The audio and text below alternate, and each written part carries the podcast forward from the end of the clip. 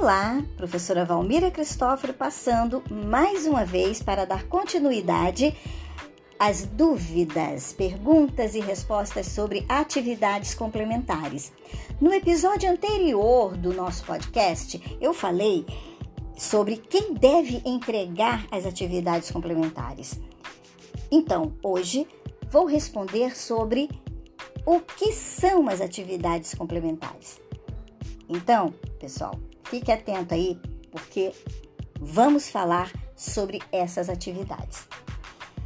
São atividades complementares qualquer evento, qualquer atividade realizada dentro da instituição de ensino, ou seja, atividades que são ofertadas pela instituição, pelo seu curso ou não, mas como assim pelo meu curso ou não, professora? Vamos lá. Outros cursos também ofertam atividades que têm um conteúdo com afinidade ao seu curso. Então, se outros cursos também estão ofertando, ou se a própria instituição está ofertando, de uma forma geral, e este conteúdo, este tema for importante para o seu curso, você pode se inscrever e fazer.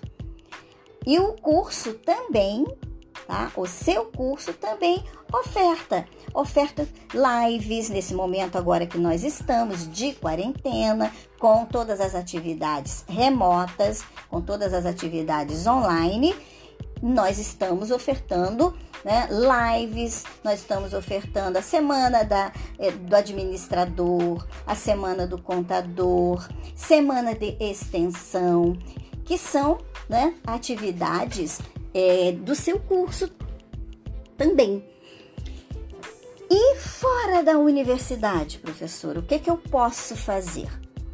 Você pode se inscrever em atividades realizadas em outras instituições com, essa, com esse mesmo objetivo, tá? E o critério também é o mesmo, tem que ter afinidade com o seu curso, certo?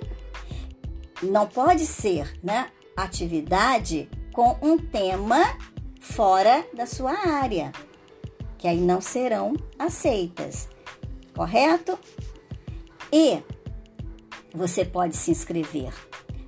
Principalmente agora que nós estamos no período remoto, né, de aulas remotas totalmente, você pode se inscrever em atividades online.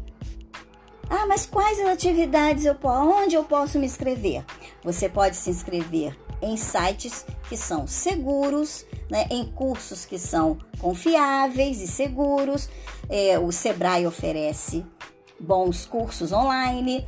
O conselho de classe, né, ele oferece é, é, também bons cursos, é, como por exemplo o CRA, que é o Conselho Regional de Administração, o CRC, Conselho Regional de Contabilidade, é, a Fundação Getúlio Vargas, um, o, como eu disse, o Sebrae.